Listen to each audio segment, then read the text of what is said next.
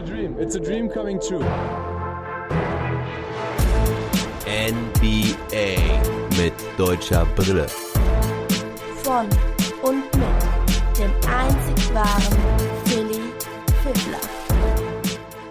Wizards Bucks mit deutsch-griechischer Brille. Guten Morgen, liebe Basketballfreunde. Ich habe heute wieder einen Gast im Daily Pod und zwar spreche ich mit dem Janis-Fan Georgios über das Spiel der Wizards gegen die Bucks. Isibonga hat da auch ein bisschen gespielt. Das wird den überwiegenden Teil dieser Folge einnehmen. Danach berichte ich über die anderen Spiele, nenne die Ergebnisse und Highlights aus der Nacht. Dabei natürlich mit Schwerpunkt auf die Spiele mit deutscher Beteiligung, sprich dem Spiel der Cavaliers und der Orlando Magic. Aber das Ganze halt auch im Schnelldurchlauf. Den Fokus liegt heute wirklich auf dem Wizards Bucks Spiel. Ja, und dann legen wir doch auch direkt mal los. Es folgt die Schalte nach Köln. Und dafür begrüße ich jetzt endlich mal wieder zu Gast bei mir online per Zoom dazu geschaltet meinen Janis-Fan, Bucks-Fan, den alten Griechen Georgios. Guten Morgen. Morgen, Philipp.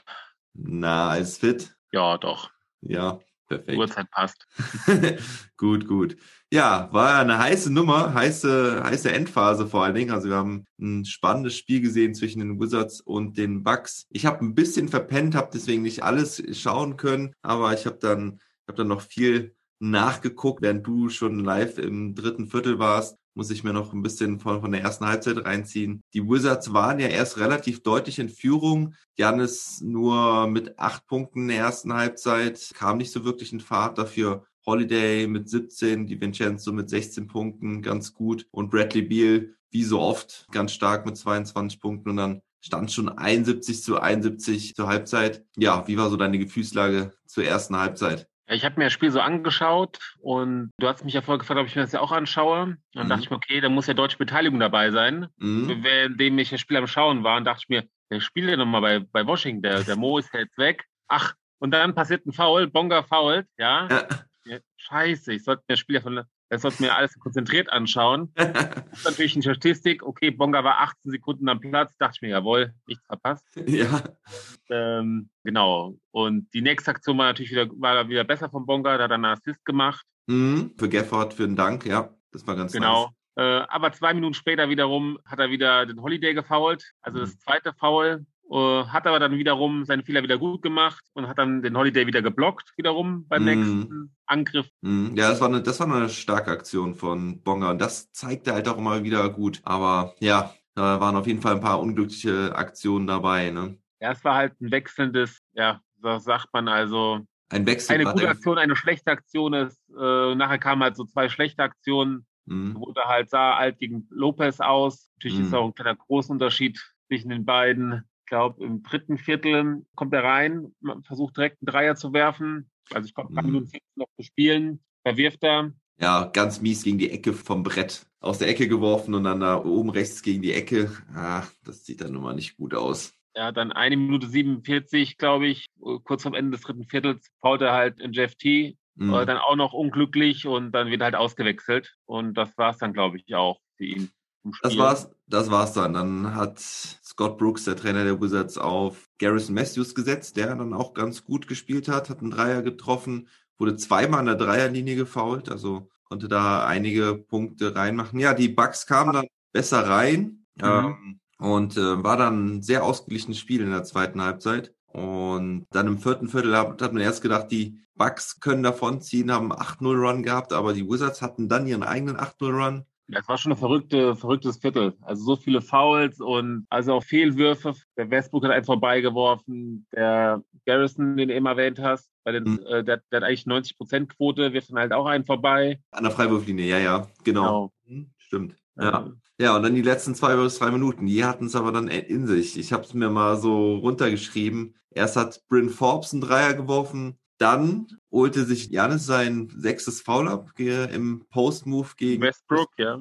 Hat er dann schön gezogen. Na, war ein bisschen dumm von Janis, ne? Also. Hat halt viele unglückliche ähm, Entscheidungen gehabt in dem Spiel. Das war halt einer seiner schlechteren Spiele diese Saison. Hat auch sechs Turnovers gehabt. Oh ja, das ähm. war mir gar nicht aufgefallen. Ja, ja beendet das Spiel mit 23 Punkten, neun Rebounds, acht Assists, fast noch ein Triple-Double, auch zwei Blocks. Trifft acht aus 15 seine Freiwürfe waren ganz gut, aber heute ist mir mal wieder aufgefallen, wie sie da wirklich von außen da die zehn Sekunden reinrufen und er ja wirklich immer in der zehnten Sekunde den Ball dann abwirft. Ne? Ich stopp ja immer, ja, und also teilweise ist der drüber über zehn. Also ich weiß nicht, ja. wie die das, die da irgendwie ein Auge zudrücken. Also gefühlt im Schnitt so zwölf Sekunden. Also ich habe noch nie gesehen, dass sie das abgepfiffen haben. Ich, das Doch einmal wurde es abgepfiffen bei ihm. Echt? Echt? Ja.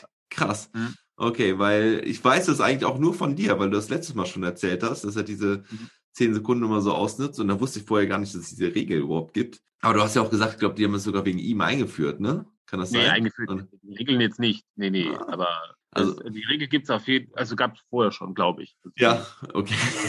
Gut. War mir halt, wie gesagt, echt noch nie aufgefallen, habe ich noch nie gesehen, dass das irgendwie gepfiffen wurde. Naja, aber ähm, wie du schon sagst, einige unglückliche Aktionen, sechs Turnover. Ja, aber dann wurde es halt echt wild. Dann gab es einen Monster-Dank von Bradley Beal, da hat er sich schön hochgehangen am, am Ring. Dann kamen zwei Dreier von Connaughton. Das sah ganz stark aus. Da hat man schon gedacht, hm, das könnte es gewesen sein, aber Beal antwortet mit seinem eigenen Dreier. Dann ein Block von Holiday gegen Gafford, der war richtig stark unterm eigenen Brett. Connaughton macht dann den zweiten Block beim Putback-Versuch. Haben noch 30 Sekunden auf der Uhr. Der nächste Dreier der Bucks geht nicht. Ich glaube, es war Drew Holiday, der den genommen hat. Aber Brooke Lopez holt den Offensivrebound, dankt das Ding rein. Vier Punkte vor bei nur noch sieben Sekunden. Du sagst schon, ah, das Ding ist durch. Und dann kommt nochmal so ein Dreier von Biel nach drei Sekunden. Und dann, ja, dann, was machen die Bucks denn dann schon wieder? Dann wollten sie den, äh, ja, den Einwurf machen sozusagen und machen dann fast mhm. Turnover.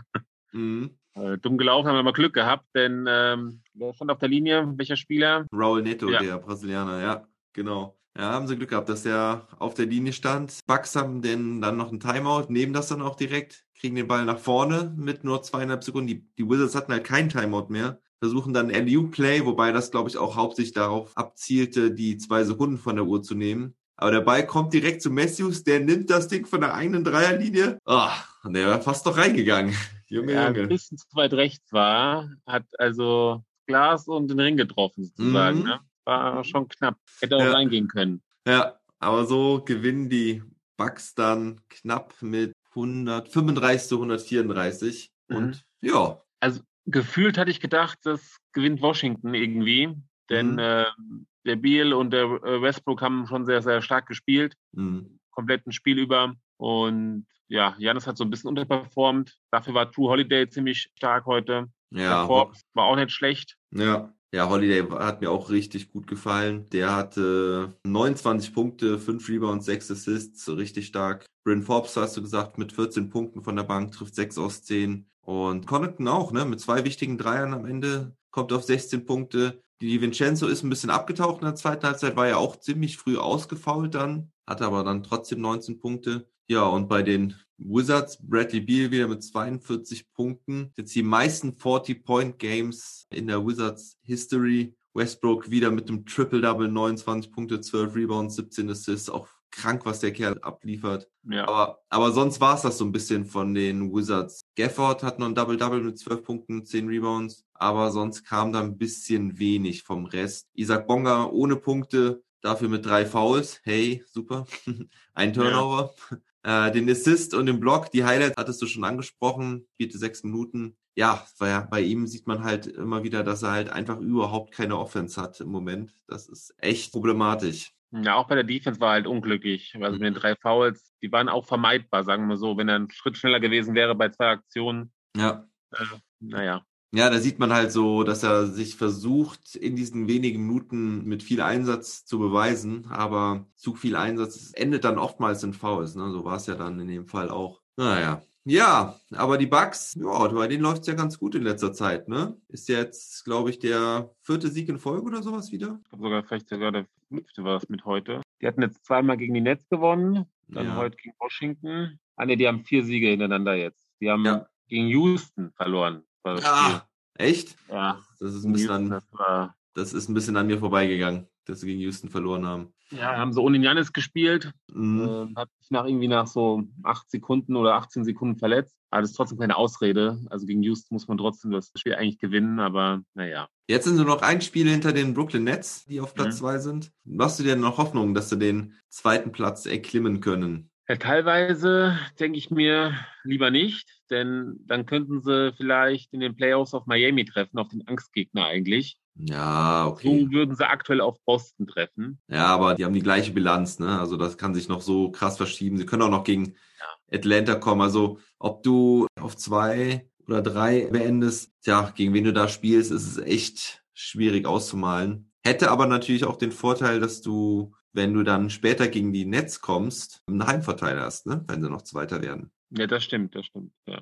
Ja, der Heimvorteil ist halt am wichtigsten, ja. Für die zwei auch Atlanta ist ja auch ein sehr, sehr starkes Team, muss ich sagen jetzt. Ja. Weißt du noch aus dem Kopf raus, wie sie gegen die gespielt haben dieses Jahr? Die haben das letzte Spiel, glaube ich, verloren gegen Atlanta. Ja. Der Bogdanovic hat da wieder richtig gutes Spiel gehabt. Und eins haben mhm. sie gewonnen, glaube ich. Mhm. Im ersten Spiel hat er gefehlt. Mhm. Und im letzten haben sie verloren halt. Der Bogdanovic, den sie eigentlich kaufen wollten, hat er sie äh, quasi abgeschossen in dem Spiel. Stimmt, da war ja was. Da war ja, ja was. Hatte ich schon wieder verdrängt. Ich gucke mal gerade auf den restlichen Spielplan. Ah, jetzt spielen sie nochmal gegen die Rockets am Freitag. Dann gegen die Spurs, gegen die Magic, gegen die Pacers, gegen die Heat und gegen die Bulls. Also bis auf die Heat eigentlich ein relativ einfaches Programm. Da könnte vielleicht echt noch was gehen. Ja, mal schauen. Bei den Brooklyn Nets weiß man ja nie, wer da so fit ist. Mal gerade bei auf deren Restprogramm. Mavericks, Nuggets, Bulls, Spurs, Bulls, Cavaliers. Also haben jetzt noch zwei relativ schwere Spiele mit den Mavericks und den Nuggets und dann ist der Rest aber auch nicht mehr so schwer. Ja, wird knapp, wird knapp. Aber viel wichtiger ist ja dann, wie siehst du denn generell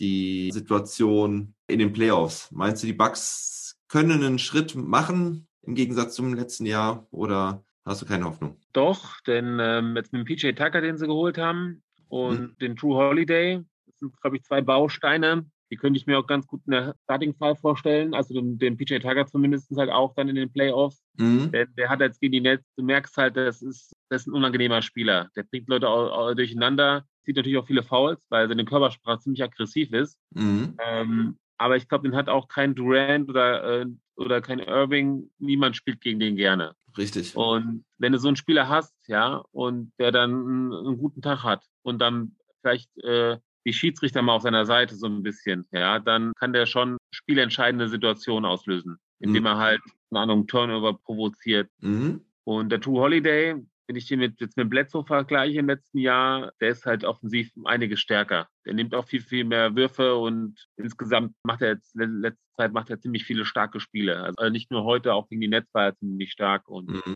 doch, das passt. Ja, ja, und er kann halt auch richtig gut verteidigen. Ich meine, das war jetzt auch nicht ja, so. Genau, verteidigen, ja. ja nicht unbedingt das Problem von Bledsoe. Äh, da stimme ich dir zu, dass es halt vor allen Dingen offensiv in den Playoffs ein Problem war letztes Jahr. Aber er war es ja heute, ich habe auch gerade äh, letztens erst ein schönes äh, Video darüber gesehen bei, vom Bleacher Report, das muss ich dir mal schicken bei Instagram. Da hat er irgendwie fünf Minuten, hat äh, Holiday erklärt, wie er seine Gegenspieler verteidigt, wie er Lillard, äh, Curry verteidigt und halt so richtig dominante Point Guards. Das war, das war wirklich cool. Ja, und der ist für mich echt eine gute Ergänzung. Was sagst du denn zu Jeff Teague? Bist du zufrieden mit dem? Als Ergänzung. Ich meine, er ist ja jetzt kein Starspieler, aber. Ja, also er hat mich jetzt noch nicht so, also der nimmt noch nicht so viele Würfe. Mhm. Und die Entscheidungen, die er getroffen hat, waren, teilweise braucht er ziemlich viel Zeit, denke ich immer. Ich habe immer so ein Gefühl, okay, der überlegt zu lang. Mhm. Ja, teilweise. Ja. Und könnte ein bisschen schneller spielen. Dem kann ich jetzt noch nicht so super Positives sagen. Also Okay. Ist noch so gemischt.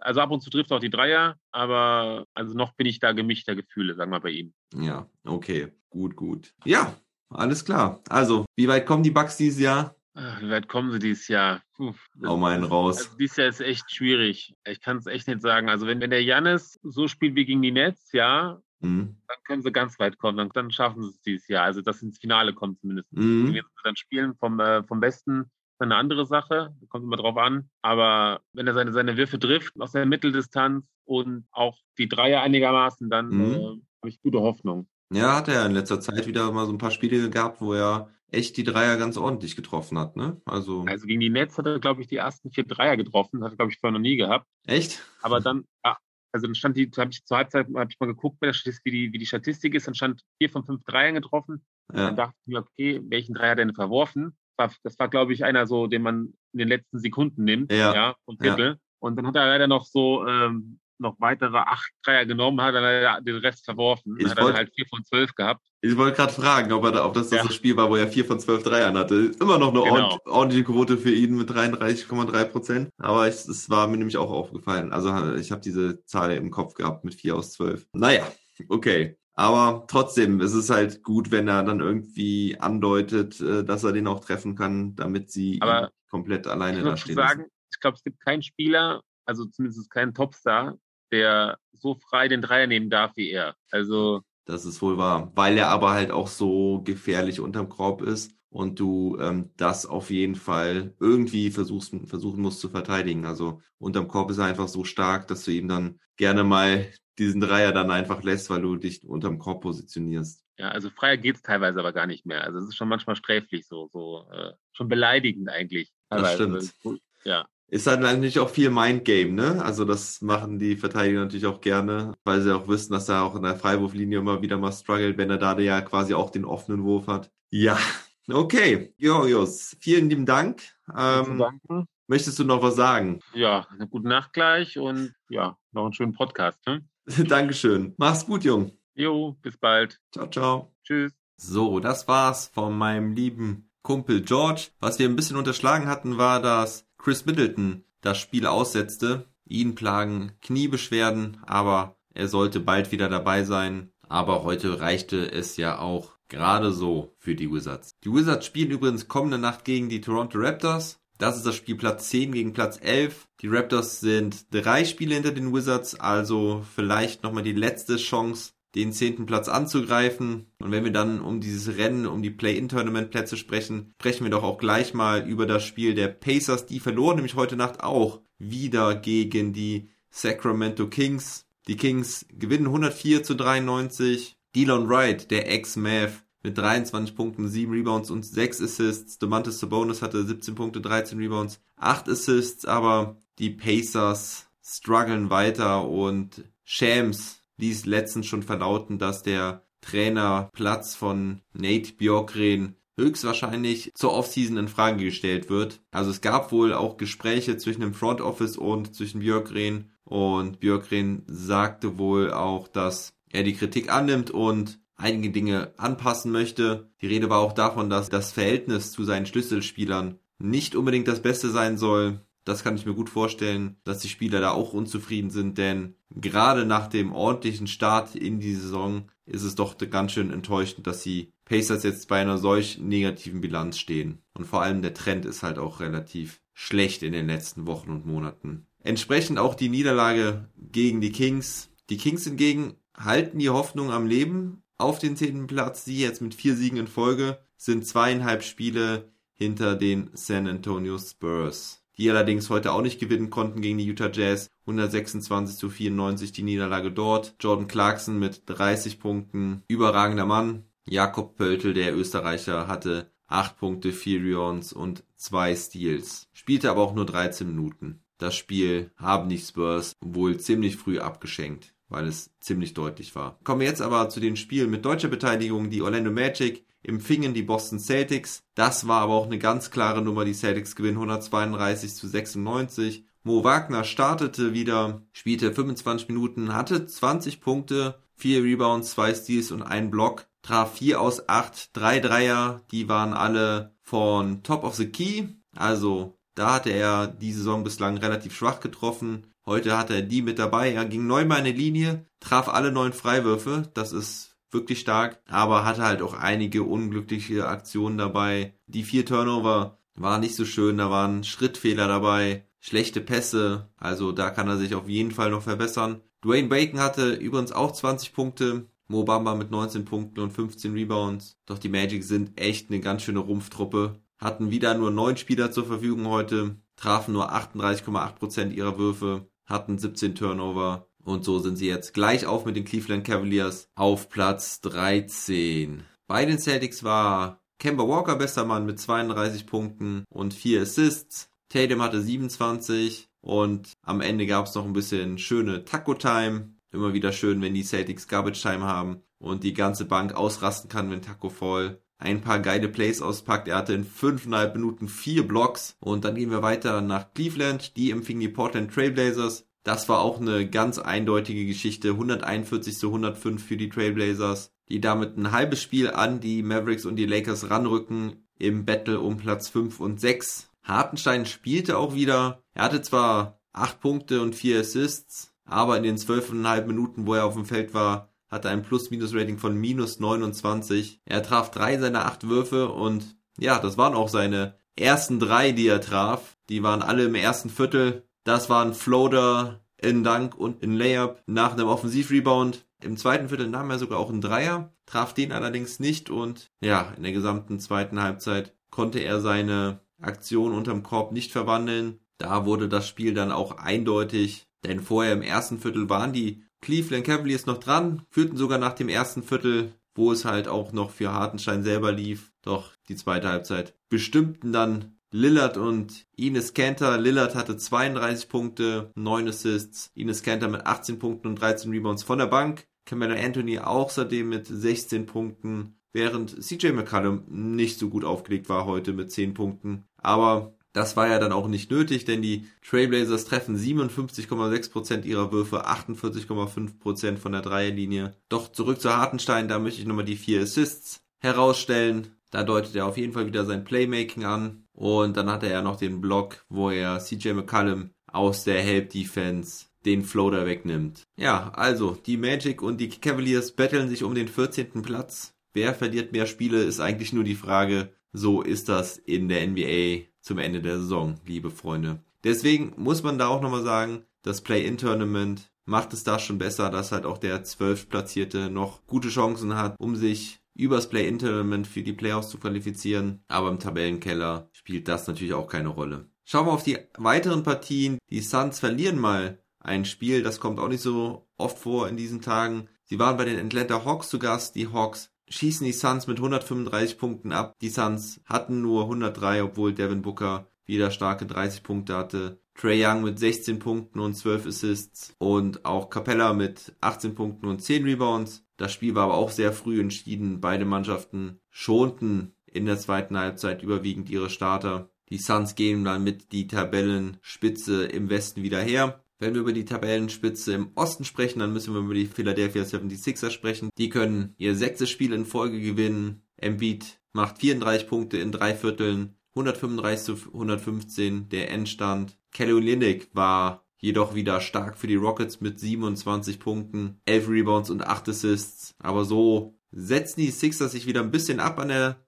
Tabellenspitze. Dann gewannen die Memphis Grizzlies ein High-Scoring-Game gegen die Minnesota Timberwolves mit 139 zu 135. Ja Morant mit 37 Punkten und 10 Assists und Rookie Anthony Edwards sammelt Punkte im Rookie of the Year Race. 42 Punkte, 6 Rebounds, 7 Assists für ihn. Die Grizzlies sind auf Platz 8, ein halbes Spiel vor den Golden State Warriors. Das ist natürlich auch nochmal eine wichtige Platzierung, dieser achte Platz um zwei Möglichkeiten zu haben, sich für die Playoffs zu qualifizieren im Play-In-Tournament. Und dann haben wir zu guter Letzt noch die Partie der Knicks gegen die Nuggets. Da gewinnen die Nuggets mit 113 zu 97. Nikola Jokic mit 32 Punkten, 12 Rebounds und 6 Assists. Und bei den Knicks war Emmanuel Quickly bester Mann mit 18 Punkten. Übrigens, Michael Porter Jr. bestätigt seine starken Leistungen aus den Vorwochen, seitdem Jamal Murray verletzt raus ist. Ist er wirklich eine starke zweite Option er heute mit 17 Punkten, 6 Rebounds und 3 Assists. Ja, das war's mit den Spielen aus der heutigen Nacht. Wir hören uns auch gerne morgen schon wieder. Da gibt's wieder ein Daily Roundup mit unter anderem dem Spiel der Mavs gegen die Brooklyn Nets und auch die Lakers spielen im Stadtderby gegen die LA Clippers. Die beiden könnten ja auch schon in der ersten Runde aufeinandertreffen. Die Lakers stehen ja auf Platz 6 und die Clippers auf Platz 4, aber mit der gleichen Bilanz wie die Denver Nuggets. Also es wird sehr spannend, aber jetzt wünsche ich euch erstmal einen schönen Donnerstag. Macht's gut, bleibt gesund und munter.